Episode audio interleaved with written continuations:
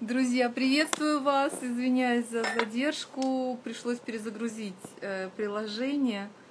Шалом всем, мир, радость. Пусть дух познания, откровения, премудрости, любви Божьей наполнит сейчас каждое сердце, наполнит каждого вот, этой, вот этим величием, благородством, радостью свыше. Именно об этом благовествовал наш возлюбленный Господь.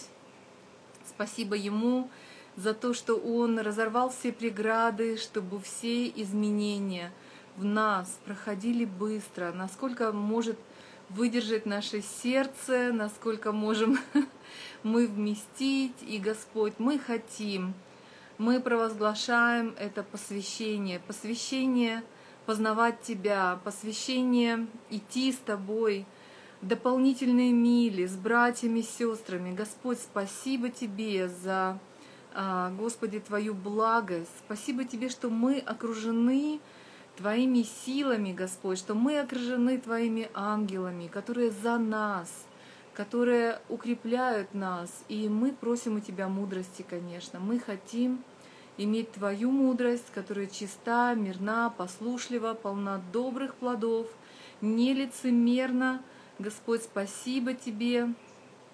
Пока не вижу пастора. Может быть, у него тоже, как у меня, приключения с девайсами. Господь, мы благословляем девайсы. Аллилуйя, Господь. Пусть выравнивается вся эта техника. Слава Тебе, Господь. Аллилуйя. Не вижу пока пастора. Где он? Где он? Что он? Пастор. Аллилуйя, аллилуйя. Слава тебе, Господь. Не вижу пока. Аллилуйя. Но мне кажется, просто настолько всегда чудесно, настолько богодухновенно, настолько чудесно то, о чем мы говорим. Мы говорим, друзья, о возрождении души. И пастор Андрей, он а, возвращает нас еще раз раз за разом к тем возможностям, к той истине, которая открыта нам в Священном Писании, о том, что э, только очищая наше сердце, готовя наше сердце, э, мы можем переживать Бога, именно туда Он приходит, именно в нас, в нашей душе, э, через наш дух. Бог сотворяет обитель, это тайна, это чудо, это огромная радость, что э, Иисус, Отец, Дух Святой приходят к нам, они дают нам как раз... О, я вижу пастора Андрея, аллилуйя, он здесь. Они дают реальность переживания сил, и наш разум, он, он удерживает, он помогает, конечно, в содружестве с сердцем, с нашим состоянием – находиться всегда, распознавать вот эти признаки, э, признаки того, что мы переходим в неправильное состояние, в неправильные мысли и так далее. То есть у нас есть удивительный э, инструмент, удивительная возможность увидеть себя немножко со стороны. И это делается совместно с Духом Святым. В общем, в каком-то смысле это таинство.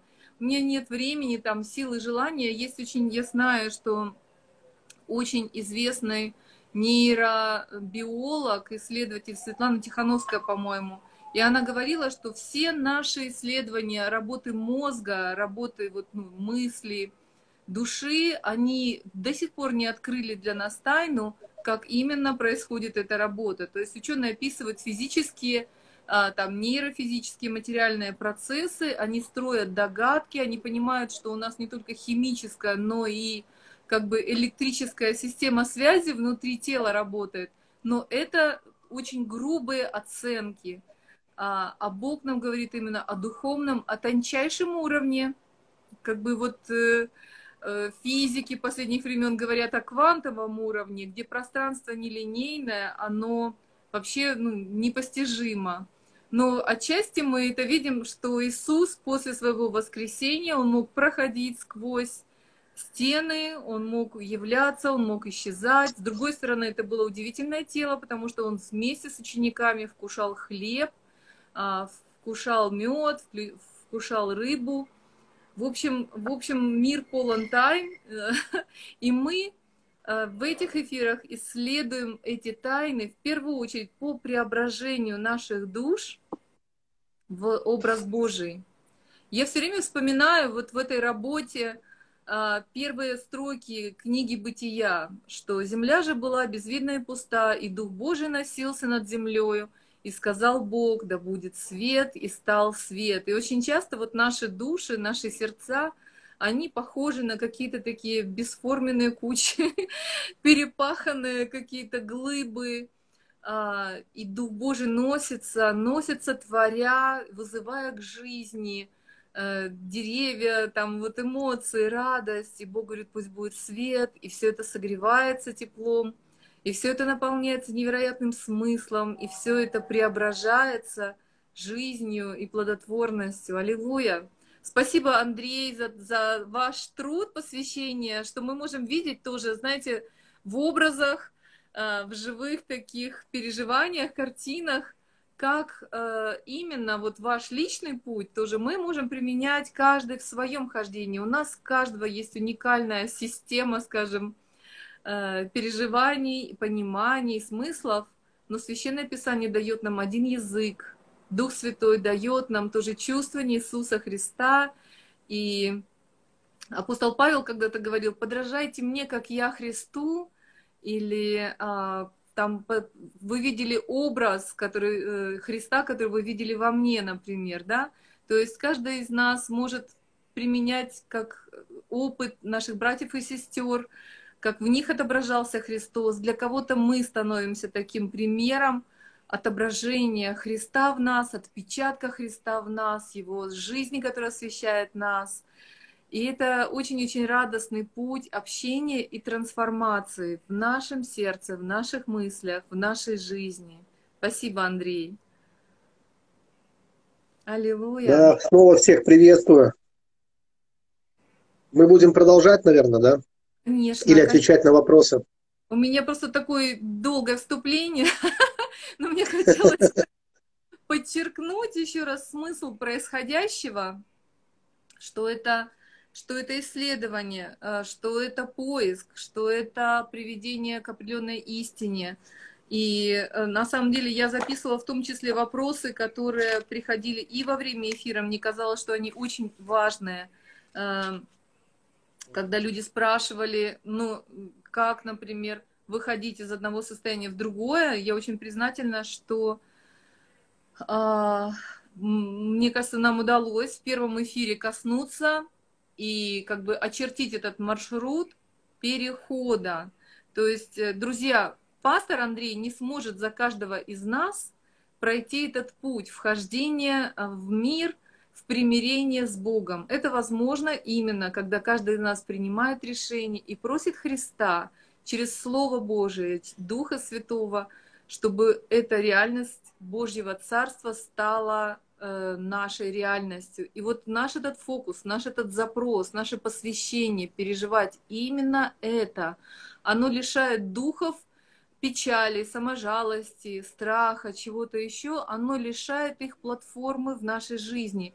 Мы перестаем смотреть на них, мы переносим фокус нашего внимания, а с ним и наше сердце выше, туда, где Иисус. То, что говорил апостол Павел, оставляя заднее, я простираюсь вперед. Я простираюсь вперед к почести высшего познания Иисуса Христа. Даже вот совершив столько дел – он знал, что есть почесть высшего познания Иисуса Христа. Даже побывав там на каком-то небе, он все равно знал, что есть эта высшая почесть соединиться с Христом. Можно переживать, поэтому Писание опять же говорит, что мы можем познавать любовь, высоту, в глубину, в ширину и долготу. Есть такие измерения этой любви. Для этого вот мы провозглашали в эфире, что эта любовь есть, что она есть путь, жизнь и свет. Священное Писание показывает нам горизонты и ориентиры. И наше решение, вот мне бы очень хотелось, я молюсь об этом, как один из плодов этого эфира, понять, что наша задача не бороться с духами, мы можем их узнать и выгнать, но э, это побочное тоже следствие нашего посвящения Богу. Как только мы обращаемся к Богу, говорим, Бог, я хочу приблизиться к Тебе, начинают активизироваться эти духи, и Дух Святой показывает, изгони страх, изгони слабость, изгони саможалость, изгони э, там какие-то еще жадности, не знаю. Все это будет изгоняться в этом стремлении к Богу, и Он будет сразу же, сразу же наполнять освободившееся место, будет сразу же заполнять и приходить, потому что Он сильный, который покоряет город, который захватывает дом, который вы ему предоставляете. Он сильный, он связывает тех, кто там обитает, вы ему даете власть. Вот это вот очень краткий такой механизм. Я подписываюсь, Виктория, под каждым словом. Э, замечательно, так оно и есть. Так оно и есть. Я вообще не очень люблю вот апокалиптические разные там видения. А, осторожно к ним отношусь. Вот видение демонических миров, э, э, вот это все. Бывает, люди настолько вовлекаются вот в этот процесс видения, там, что там делает дьявол, что наоборот попадают вместо того, чтобы получить свободу, попадают под какое-то влияние демонических сил. Мне больше э, нравится смотреть на ангелов, смотреть, общаться с Богом, проводить время в высших мирах.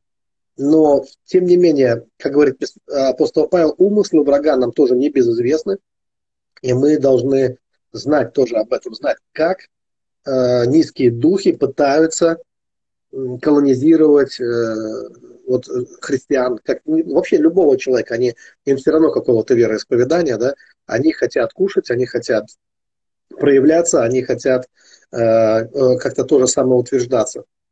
И от нас зависит, даем мы им место или нет. И вот в первой части, мне кажется, достаточно подробно и последовательно вот мы и описали вот этот процесс, как это все происходит но есть и каждый человек имеет ангел. Мне, мне нравится видеть, как люди удивляются, э, когда меня просят э, послужить кому-то, да, рассказать.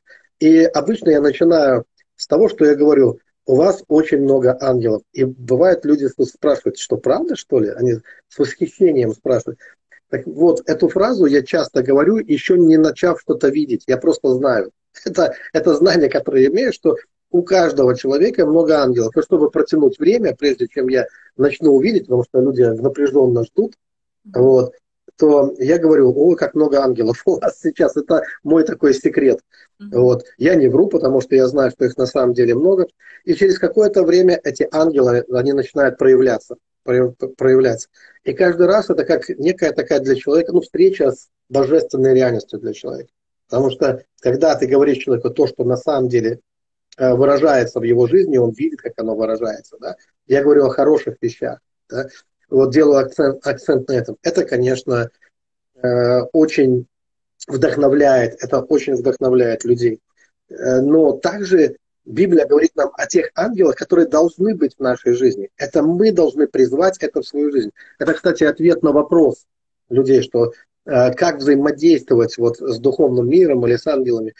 И есть ангелы, которые не придут, если мы не будем находиться в определенном состоянии, если мы не дадим им возможность, если мы двери закроем. Да и сам Христос, помните, сказано, что я стою у двери и стучу, кто отворит дверь, это от нас зависит. Кстати, это обращение было к церкви.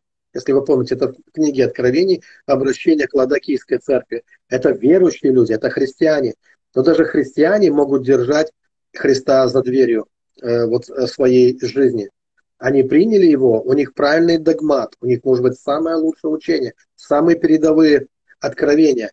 Но Дух Христов, имеют ли они Дух Христов, а, откры, открыли ли они двери для него. И вот это очень важно. Здесь сразу а, понимая, что возникнут, люди сразу начинают отделять обычно. А, вот есть такая, есть, есть проблемы, с которыми я сталкиваюсь в понимании людей. Когда человек, например, который ищет единение с Богом, он задает вопрос, это частый вопрос, а как мне различить, где я, где Бог? И мне хочется сказать никак, потому что как, если ты соединился с Богом, вас уже не различить. Потому что соединяющийся с Богом, один дух с Богом. Э, есть старый такой, старый-старый э, пример. Если вы размешали чай, в чае сахар, вам назад его не достать, этот сахар. Вы уже его, ну, он растворился в чае. И также вы, когда вы растворились в Боге, как вы там хотите что-то э, опять себя оттуда достать и начать различать. Зачем вам вообще различать, если вы соединились с Ним? Наша цель не различать, наша цель соединиться. А когда мы соединяемся, различать уже нечего. Мы уже говорим, уже не я живу, а живет во мне Христос. Поэтому давайте будем искать не различий с Богом, а единство с Ним. Единство в духе, наоборот. И когда мы достигаем единства, мы уже не можем различать. И это один вопрос. А другой вопрос в отношении ангелов, когда мы начинаем тоже вот тех высоких Божьих ангелов, что у престола Божьего, вот как Иоанн передавал пример, пом, э, привет, извините, привет передавал, от э, сидящего на престоле и от семи духов, что у престола Божьего, да. Так, вот такой у него был привет церквям он передает. И э, зачем нам тоже этих Божьих ангелов, Божьих посланников отделять от Бога? Понравилось бы э, вот им, этим ангелам, этим добрым духом, когда мы говорим, слушайте, вы тут ни при чем, вот есть Бог, а вы тут зачем? Как зачем? Иоанн вам привет передавал вообще-то от нас. Э, в книге Откровения есть. Мы не зачем, мы у престола Божьего, мы Божьи духи, мы несем Его любовь, Его... Э, что это за духи? Там э, даже в Ветхом Завете они описаны как дух премудрости, как дух откровения, как дух совета, как дух силы, крепости. Но как нам без этого жить? Как нам жить без этого? Если на нас не будет пребывать духа крепости, то мы будем как сахарные человечки. Мы будем просто подвержены различным трудностям, ну, как, они будут ломать нас, и мы не сможем устоять. И Бог посылает нам дух крепости, чтобы утвердить нас. И Бог посылает дух совета в трудное время также для нас. И все это очень важно. Нам, не, не, нам нужно со всем этим, э, ну, в общем-то, себя отождествлять и нормально к этому относиться. Потрясающим примером в Библии является Новый Иерусалим, который сходит с небес. Я не помню, говорил ли я когда-то на, Виктория, на передачах, но ведь это тоже образ внутреннего человека. Это одно из, э, из правильных толкований, что такое Новый Иерусалим. Мы можем ожидать его, что это время придет, этот Новый Иерусалим, он спустится с небес на землю. Но чтобы нам соединиться с этим городом, нам необходимо внутри себя уже иметь этот Новый Иерусалим. Его образ, он должен быть в нас. И именно об этом мы читаем в книге Откровений. Ведь на э, этот новый, этот город, золотыми улицами, он имеет 12 ворот. И над 12 воротами есть 12 ангелов, сказано. И каждые ворота, на них написаны имена. Я напомню, что это за имена. Рувим, Симеон, Иуда, Дан, Нафанаил, Гат, Асир и так далее. Это имена 12 колен Израилевых. И там есть 12 ангелов, заметьте. Но если вы посмотрите, а что это за имена? Что стоит, вернее, за этими именами? Так вот, смотрите, Рувим видение, Симеон – слышание, Иуда – прославление Бога, Нафанаил – борьба. Э, а, например, Агаде было такое пророчество – толпа будет теснить его, но он победит толпу. То есть это умение противостоять давлению толпы, мнению толпы и так далее. А, а Асир – блаженство, например, да, вот такое. Кто там еще? Исахар – награда, воздаяние, награда. Завулон жилище силы. Э, монасия, заставляющий забыть. Интересно, вот. Э, это такое забвение, когда мы плохое, печали, все наши, все наши забываются. Ефрем вдвойне плодоносный, например, да, такой плодоносность. Вениамин, сын десницы, также крепость, счастье. То есть мы увидим, что все эти э, вот имена, Э, они несут в себе определенное послание, которое необходимо нам для земной жизни. Ведь это на земле нам нужно противостоять мнению толпы. Это здесь мы, нам необходимо э, иметь правильное видение, слышание и все вот это, да. А, Дан еще не говорил, наверное, Дан это судья, правильный суд, да, или борьба. Какая борьба будет на небесах? Э, Нафанаил означает борьба. Это борьба, которую мы ведем в нашей жизни. Важно, с чем мы боремся. Когда мы противостоим вот этим духом, э, духом злобы, наша брань не против плоти и крови. Поэтому, когда мы, да, когда мы понимаем эти вещи, мы понимаем, что образ небесного Иерусалима – это образ внутреннего города человека Божьего. Каким он у нас должен быть и каким мы можем его построить внутри себя. А вообще существует только два прототипа городов. И, и, и третьего не дано. Либо Вавилон, либо Новый Иерусалим.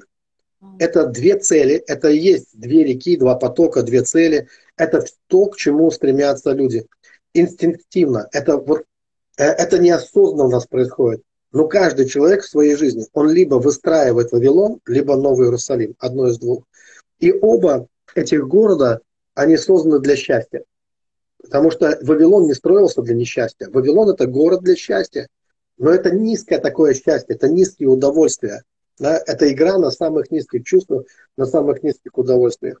И Вавилон это очень красивый город. И я уверен, что там было много образованных людей, бизнес-тренеров там и всего, и ученых, и, и всего прочего. То есть Вавилон это прекрасный город, город удовольствий, где можно э, и есть удовольствие для ума, и для тела, и для души, и для всего там, да. Э, это, оно, Вавилон об этом, но там есть неуместные персонажи которых в Вавилоне не, найти. Вот когда мы читаем книгу Откровений, там сказано, что э, есть там купцы и цари в Вавилоне. Там есть два персонажа, одни названы купцами, э, а другие царями, которые будут оплакивать Вавилон, потому что судьба Вавилона, она известна. И однажды прозвучит «Пал, пал Вавилон, город великий». Ну, и купцы станут вдали, и цари станут вдали, и они будут оплакивать этот город. А когда мы читаем о Новом Иерусалиме, то Библия говорит нам о двух других персонажах. Сказано цари и священники. Заметьте, вот цари и священники. Мы цари и священники Бога Всевышнего. Угу. И там, где э, в Вавилоне купцы, в Новом Иерусалиме священники. То есть мы должны почувствовать вот эту разницу. Да? Помните, как кто-то продал первородству за чечевичную похлебку? Э, или как Иуда предает Христа э, за за несколько серебряников. То есть мы видим, что э, есть, есть люди, которые пытаются торговать, даже помазанием пытаются торговать. Есть такой вот дух купца такой, да, э, человек, который хотел купить помазание за деньги, прийти, помните, к апостолам и сказать, продайте мне Духа Святого, да. И вот, вот это отношение торгаш, торгашества, торговли в отношении духовных вещей, да, это принадлежит э, Вавилону. Кстати, когда строился Вавилон, настроили его праведники, надо сказать, вернее, дети праведного Ноя, а у них там был слоган, что сделаем себе имя. И вот здесь начинается торговля. Сделаем себе имя. Вот их цель. Да? И они строили Вавилон из кирпичей и из смолы. Смола всегда выражение человеческих похотей. Вот, а кирпичи это то, что делают люди. А э, Иерусалим, храм в Иерусалиме, он строился из нетесанных камней, из глины. То есть то, чему люди не касаются, чему руки э, не касались человека, да, это натуральное, настоящее. Вот. И вот Бог призвал нас к настоящему, к натуральной любви, к настоящей любви. Не, э, не каким-то, э, не какой-то смоле, да, вот, вот эти самые низкие человеческие, это всегда выражение человеческих низких чувств и, и амбиций, а глина, да, Бог створил человека из глины и вдохнул в него свое, свое дыхание. Это вот эта простота. Смотрите, чтобы кто из вас не уклонился от простоты во Христе Иисусе. Может быть, я много да, говорю, но вот просто я хочу, чтобы люди увидели, что есть реально, есть два прототипа городов. И, кстати, город, и это есть стремление всегда к лучшей жизни. Разве не так? Люди из деревни едут в город в поисках лучшей жизни. И города всегда строились по проектам. В древние времена, это известно, города строились по небесным проектам. То есть проект нужно было получить свыше. Ничто не может на себя принять человек, если не будет дано ему свыше. И крупные языческие города, они строились по проектам. И поэтому в древних документах там сказано, что боги сказали, там, там не написано, что царь решил построить, там сказано, боги повелели ему построить там такой-то, такой-то город. И все строили, либо это было ближе к, э, ну, это было вот э, Вавилон, либо это был как небесный Иерусалим. Вот точно так же и то есть в зависимости, откуда мы принимаем проект, с какого мира мы принимаем проект. Если это проект нижних миров, да, а это все равно будет нацелено на удовольствие, ну, на низкие какие-то удовольствия, и это обречено, потому что есть приговор э, вот, Иерусалиму, который сказан. Либо мы ищем горнего, либо мы ищем небесной радости, настоящего счастья, настоящих отношений, искренности и всего этого. И это принадлежит Вышнему, э, Вышнему миру. И мы видим, что Новый Иерусалим назван невестой, а Вавилон назван блудницей. И невеста, и блудница, они ищут, они ищут любви, ну разной любви, надо понимать, что это, разное, это разный подход к любви. Невеста, она хочет принадлежать только одному. И она хочет всегда быть с ним, и никогда с ним не расставаться. Ни с кем его не делить. А блудница, она долго не останется на одном месте. Она будет переходить из рук в руки э, всегда. И ее любовь очень скоротечна. И она не, ну, это невысокая какая-то э, э, какая-то любовь. И мы видим разницу просто вот между, между тем и тем. И бывает так, что э, и в мире, и в церкви, когда человек как деревня, я никого не хочу этим обидеть, но как деревня, что это значит? В деревне вот так, никто не знает, почему именно здесь стоит сарай, почему здесь стоит сортир, почему здесь вырыта, вырыта яма. Это вот как кому в голову пришло. Это вот так вышло просто. Там нету плана строительства деревни какой-то, да. Просто вот э, люди селились в каких-то местах, где им казалось удобно. Вот здесь захотел вырыть яму, вырыл яму, здесь захотел поставить избу, поставил избу. Но когда речь шла о городах, то там все должно было быть по проекту в городе обязательно. Вот. И надо понимать, что как в мире, так и в церкви есть люди, которые стремятся к лучшей к лучшему устройству жизни. Поэтому вы увидите в мире людей, которые не такие, как многие христиане думают. Это люди, которые не алкоголики далеко, люди, которые занимаются спортом, образованием. У них прекрасные бизнес-тренеры и так далее. И причем действительно хорошие, профессиональные, которые могут помочь им э, преуспевать в финансовых э, вопросах. Они хорошие семьянины, у них есть личные психологи. Они даже не чужды каких-то духовных практик, и у них там может быть немного йоги, немного того, здорового питания, вот, более здорового, чем многие христиане питаются, скажем так, да, э, которые жрут все, что попало, все, что не приколочено, как говорится. Да. То есть, в принципе, мы должны признать, что в мире есть люди, реально есть люди. Я э, общался тут с одним очень, ну, скажем так, э, достаточно состоятельным человеком, и он говорит, ну, у него друзья, у него, э, ну, э, успешный, достаточно успешный бизнес, он ресторатор, у него много ресторанов, и он говорит, что его э, друзья, многие мирские друзья, они тоже вот крупные бизнесмены. Он говорит, они не такие, как вот христиане считают. Они вообще, они, многие из них не пьющие, там, да, э, многие из них живут в воздержании, многие занимаются там спортом, тем или тем, они нацелены на здоровый образ жизни, многие, да, и, но что строят эти люди? Они строят Вавилон. И вы знаете, что когда будет произнесен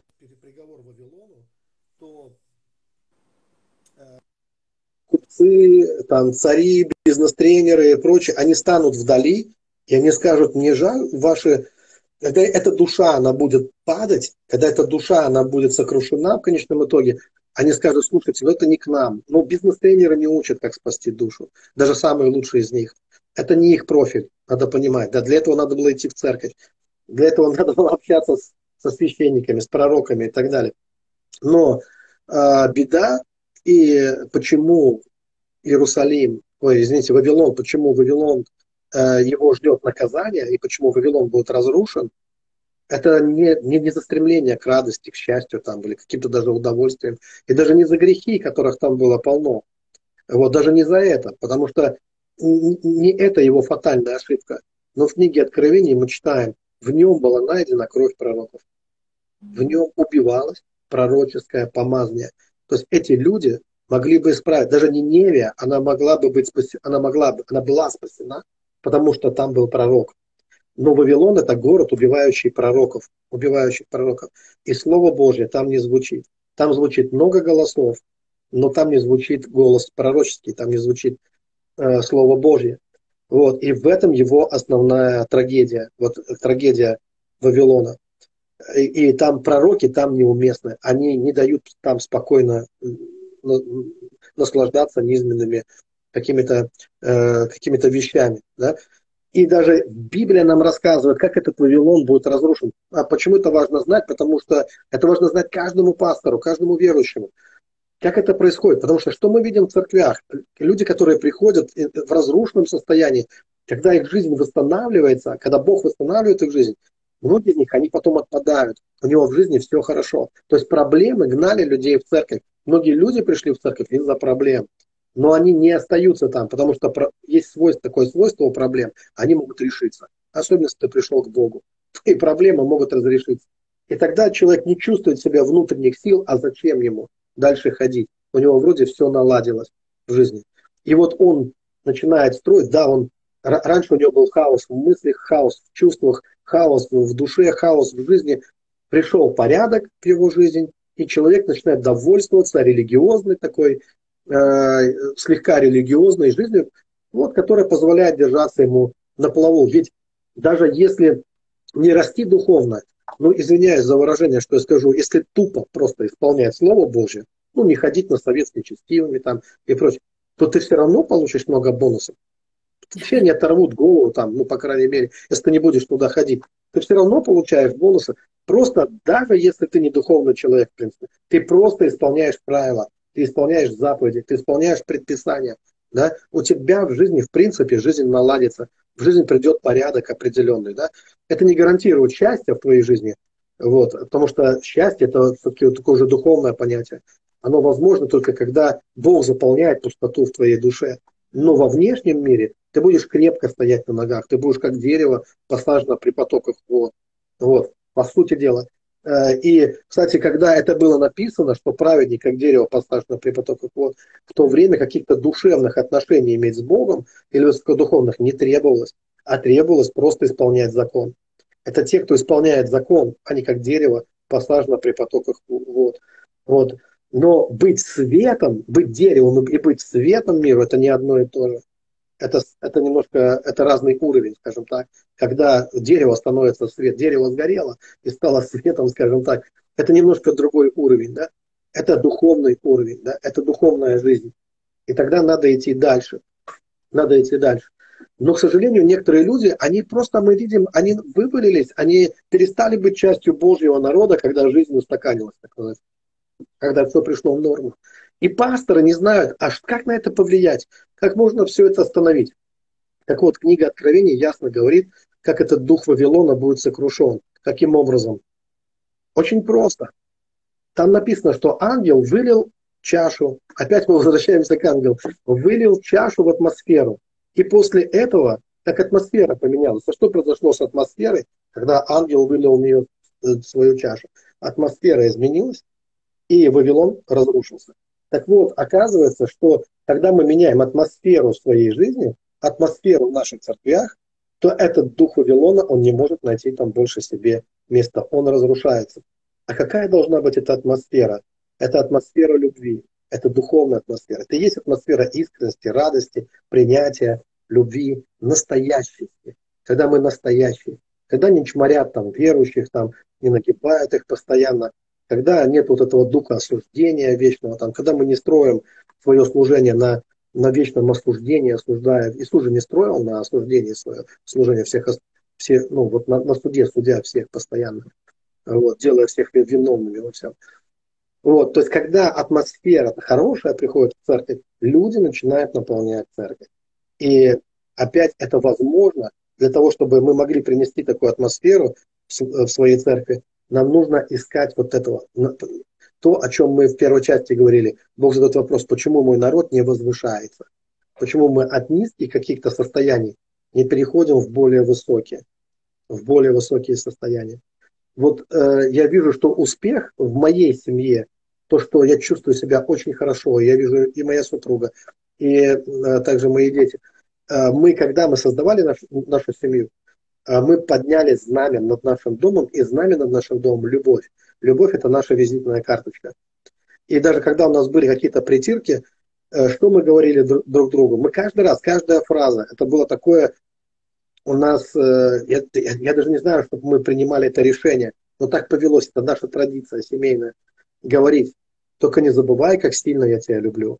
И мы каждый раз напоминаем друг другу о том, что любовь – это знамя над нашим домом.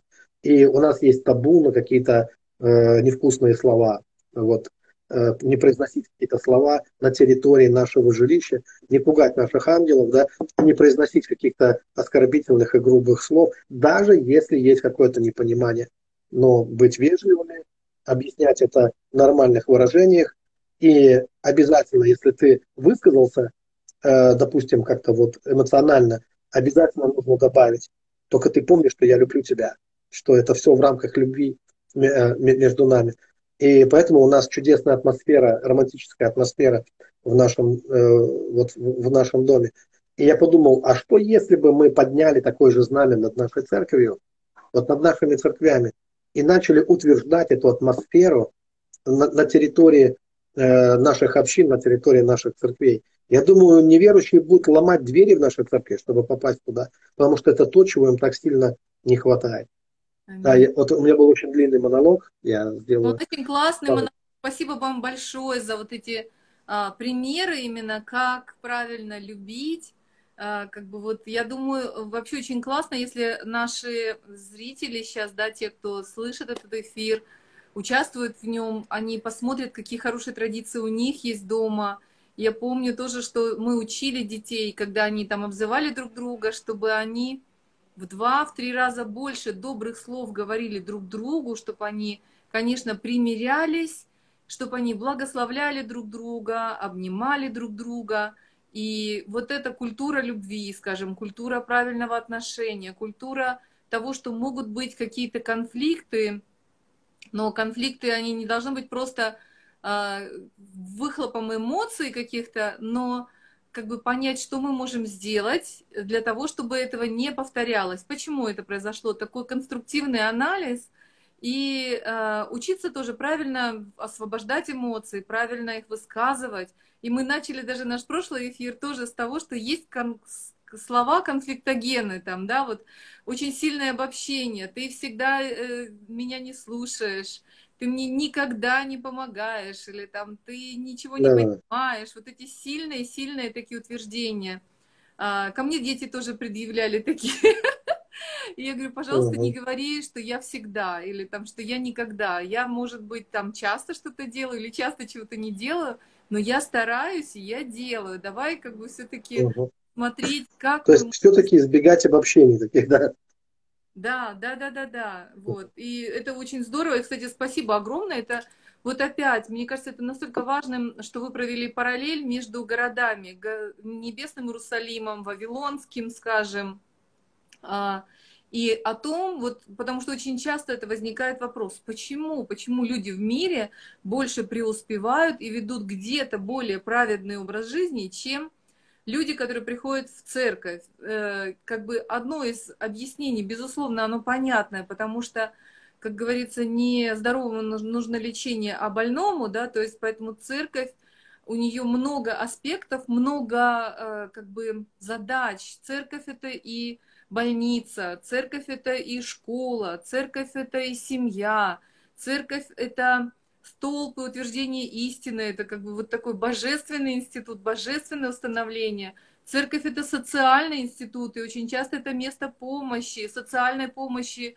нуждающимся, много реабилитационных центров в церкви создают, раздают помощь э, малоимущим людям, семьям, которые нуждаются в поддержке и так далее, и так далее. То есть церковь нельзя сказать, что это что-то одно, это много составляющее, как бы вот создание Божье, это просто удивительно. И то, то же самое касается семьи, и то, что вы говорили, это очень-очень важно, что э, есть содержание, глобальное содержание церкви, это Слово Божие, это Христос, который внутри церкви, внутри наших сердец, и это то, как будет разделяться этот мир. Как бы прекрасно он не выглядел, кто-то писал свидетельство о том, что я, у меня были деньги, у меня было все, но была страшная пустота.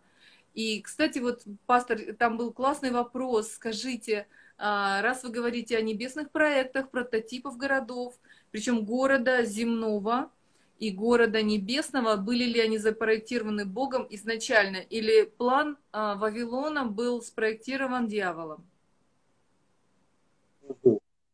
Хороший вопрос.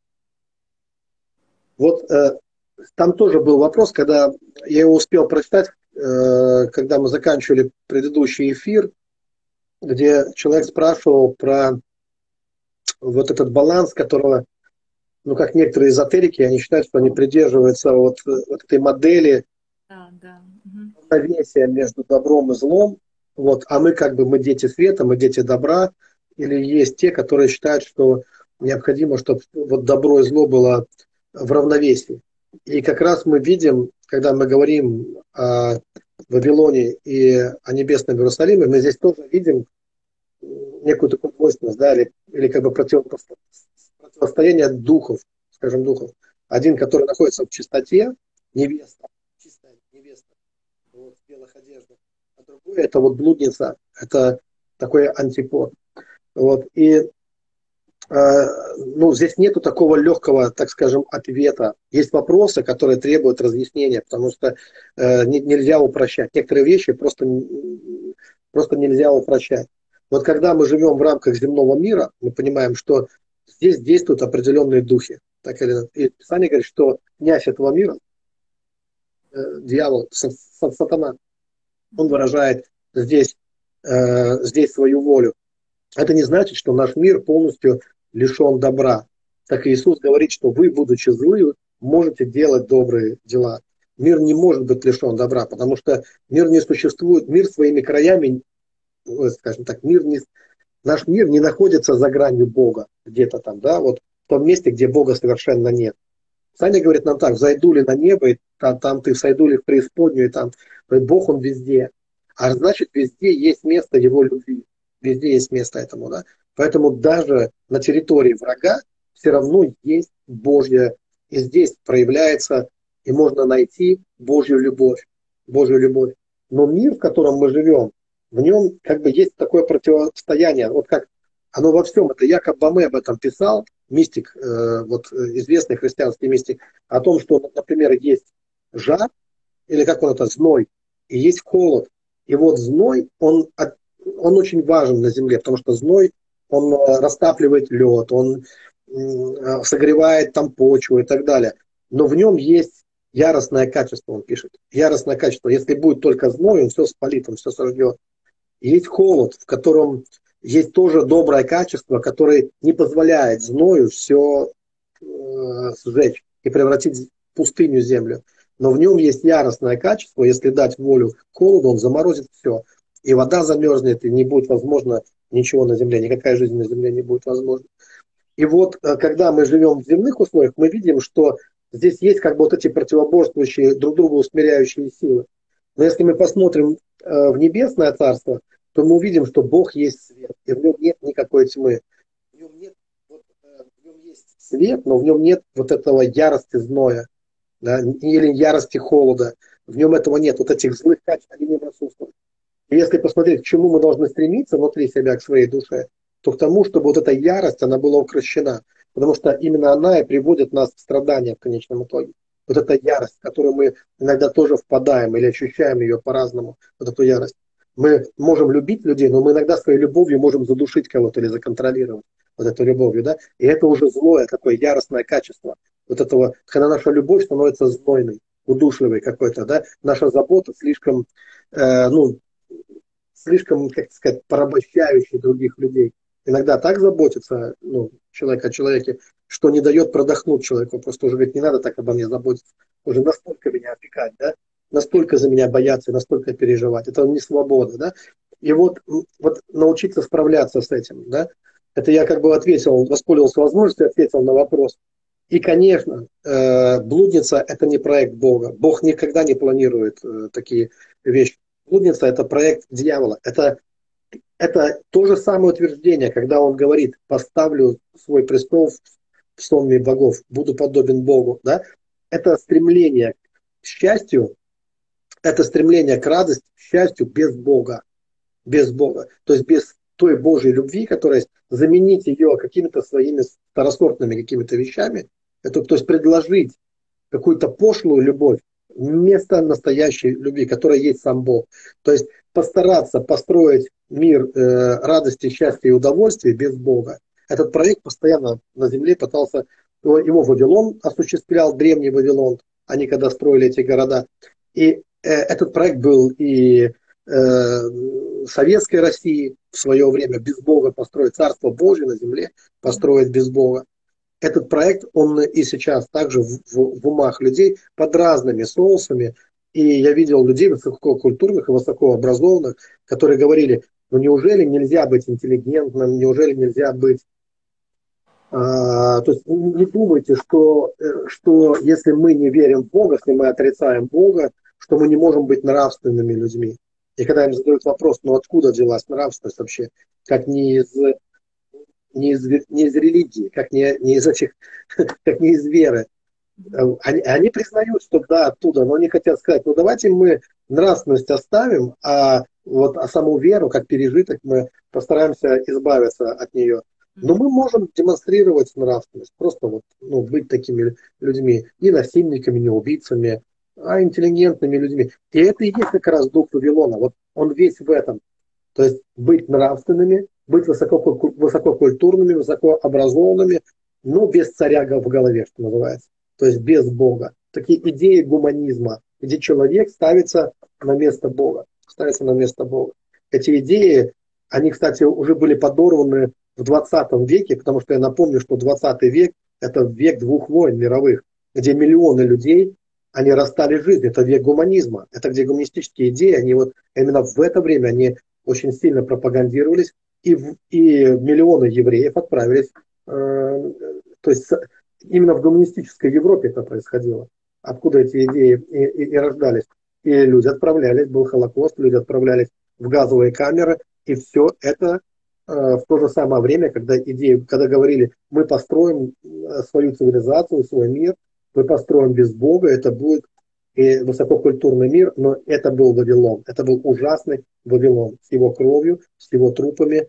И, конечно же, более всего там был неуместен голос кого? Голос пророков. Да? Ну, это, это то, что подавляется в Вавилоне всегда, потому что это страшно для Вавилона. Вот, слышать, а, э, слышать голос Божий, который начинает звучить. Потому что Бог точно знает, чем это все закончится. Что все Вавилон, они, а, они разрушат. это проект дьявола. Конечно, Вавилон – это проект дьявола. А Новый Иерусалим – это и есть э, тот план Божий для нашей жизни, для жизни каждого, для жизни каждого верующего.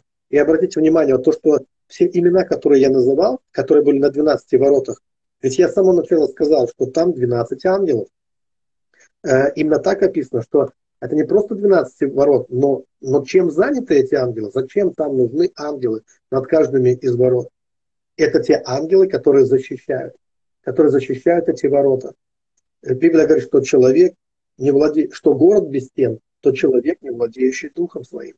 И э, стены и ворота это все, это все то, что необходимо защищать. Стены, они тоже защищают город, да, чтобы Э, не было так, э, что кто хочет, как проходной двор, когда душа человека становится таким проходным двором, когда кто хочет, тот и проходит, и проходит туда.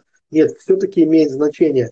Если там сказано, что есть ворота, которые, э, на, на которых имя, например, Рувим или Симеон, это видение и слышание, то значит есть ангелы, которые должны охранять наше видение, то есть то, что мы видим, ворота наших глаз, ворота наших ушей охраняют, нашу хвалу, вот Иуда, мы говорили, да, или то, какой суд мы произносим, дан, это, э, это суд, это ну, означает суд буквально, вот, или борьба, да, как, за что мы боремся в этой жизни, что мы защищаем вот в этой жизни.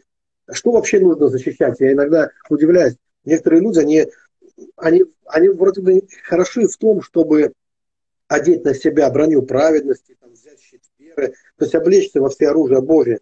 Но для чего нужно это защитное снаряжение? Что оно должно защитить, защитить в конечном итоге? Наши амбиции, наше эго, то есть э, все вот эти учения о благодати и так далее, это не для того, чтобы защитить наш эгоизм, наши какие-то эгоистические побуждения. Библия говорит, больше всего хранимого храните сердце. Это для того, чтобы защитить сердце. Э, сердце, какое сердце? Которое источник жизни.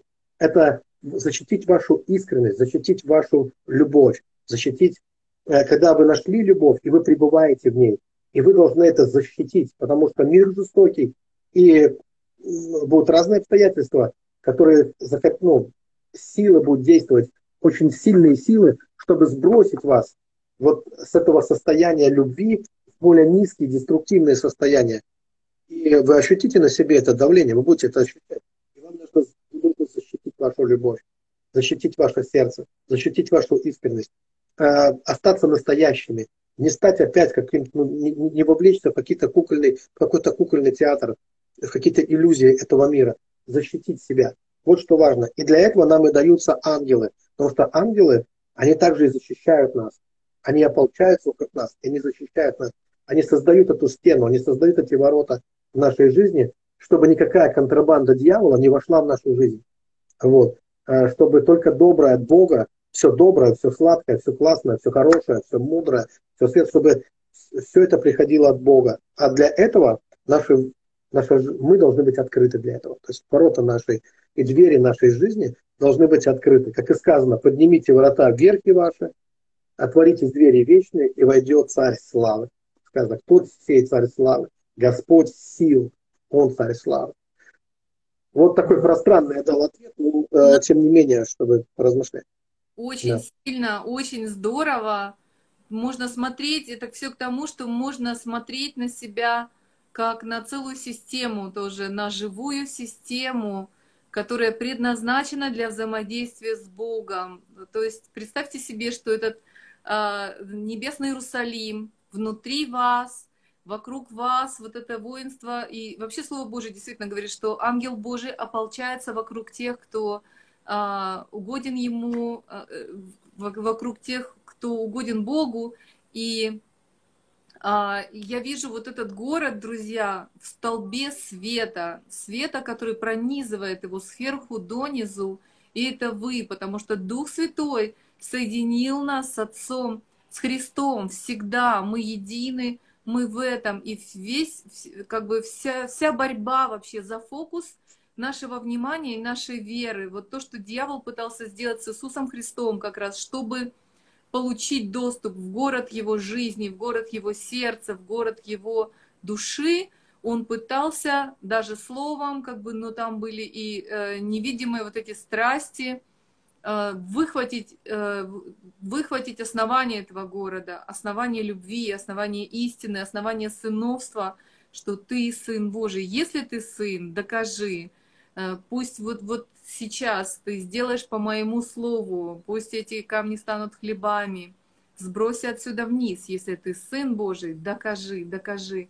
Но Иисусу не надо было доказывать, Он знал, кто Он есть, и нам, и на, вот то, о чем пастор Андрей часто напоминает, что нам не надо ввязываться в доказательства того, что мы делаем. Знаете, я просто хочу сказать, что вот, например, вокруг меня много юношей таких, которые мой сын, мои сыновья, слава богу, один женился, но я понимаю, что страсти для них тоже как бы сильны, и я понимаю, что, кстати, вот э, Клайв Льюис об этом говорил, что нам не надо ввязываться иногда в борьбу со страстями, от этого они становятся сильнее. Он говорит, нужно просто отсекать и отбрасывать. Вот то, что делал Иисус Словом Божьим, он не погружался в это состояние, он не начинал взаимодействовать с вот этим искушением он отсекал, отбрасывал, прижигал, можно сказать, яд этого искушения, и он оставался в том состоянии света, единства с Отцом, с Духом Святым, которое в нем пребывало.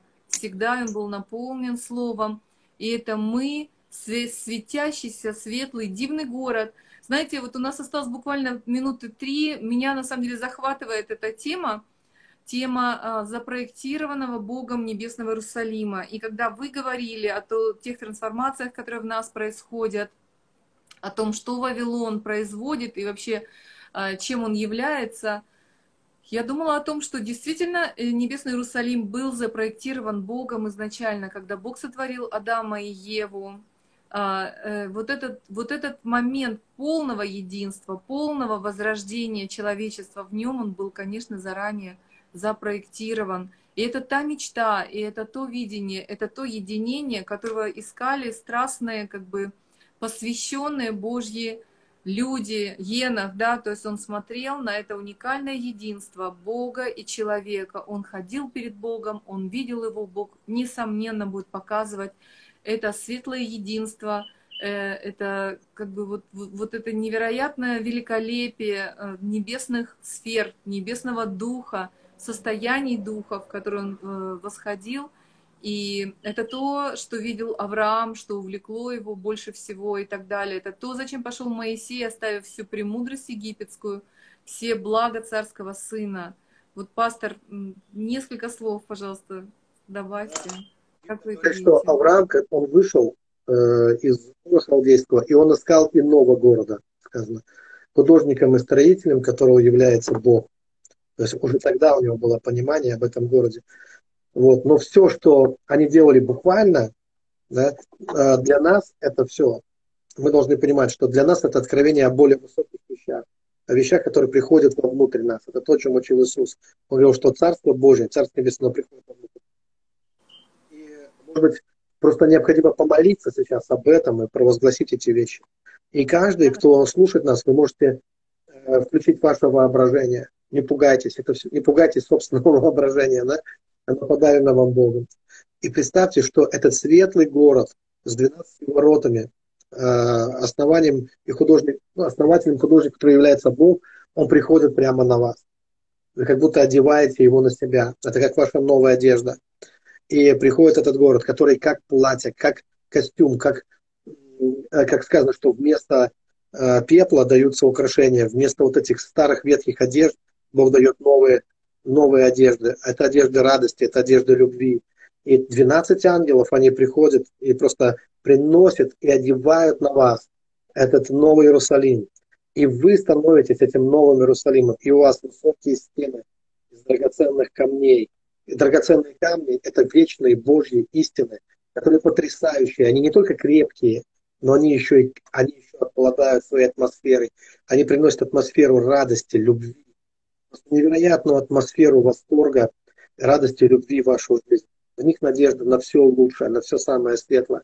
И все это приходит, и вы облекаетесь в этот новый небесный, небесный Иерусалим. И Библия говорит, что вы цари и священники Бога Всевышнего. Вы не цари и купцы, а вы цари и священники. Это говорит о том, что это уже вас тоже вас. Ваш, эти таланты, не ваши таланты. Вы можете управлять. Как царь вы можете управлять. И как священник вы можете общаться с Богом, священно действовать перед Богом и принимать важные решения. И христианство – это общение с Богом. И вы продолжаете общаться с Богом, и будете общаться с Богом. И да, ответ на многие вопросы. Все могут видеть духовный мир. Все могут, конечно, и вы тоже можете видеть. И даже видели много раз. Может быть, не поняли, что видели, но много раз видели и будете еще больше видеть, если захотите. Бог это откроет вам также. Все, э, все в свое время. я благословляю всех наших слушателей именем Господа Иисуса Христа. Я молюсь о том, чтобы, чтобы сейчас, то, с чем вы взаимодействуете, если вы это делаете осознанно, если вы э, не играете в эти вещи, вы говорите, Господь, я действительно хочу, чтобы ты одел меня в свои одежды. Вы принимаете это прямо сейчас, и оно ваше. С этого момента оно ваше навсегда. Это ваше наследство. Вы наследники Божьей благословения. Это ваш гардероб, это ваш город, это ваше новое состояние. И Бог забирает вас в более высокое состояние. И все духи низкие остаются внизу. А вы уходите выше этого всего. Вы поднимаетесь выше всех тех проблем, которые когда-то вы испытывали в вашей жизни. И теперь стрелы лукавого не могут долететь до вас. И даже самые дальнобольные катапульты, катапульты дьявола не могут дострелить до вас потому что вы в его царстве, вы в любви, и у вас высокие стены, высокие стены, и Бог скала вашего спасения. И враг разобьет голову вашей стены. И пускай Бог благословит вас во имя Иисуса Христа. Вы на высоте, вы посажены на небесах, одесную Бога. И ваши стены крепкие, и ворота прочные. И ангелы охраняют вас. Божьи ангелы охраняют вас. И Бог скала вашего спасения и вы благословлены Богом. У вас много будет добрых, счастливых, хороших дней. И вы будете светом. Вы уже свет. Вы свет. Просто осознайте это, что вы его свет, вы его голос здесь, на этой земле. И Бог говорит через вас, говорит в уши других людей.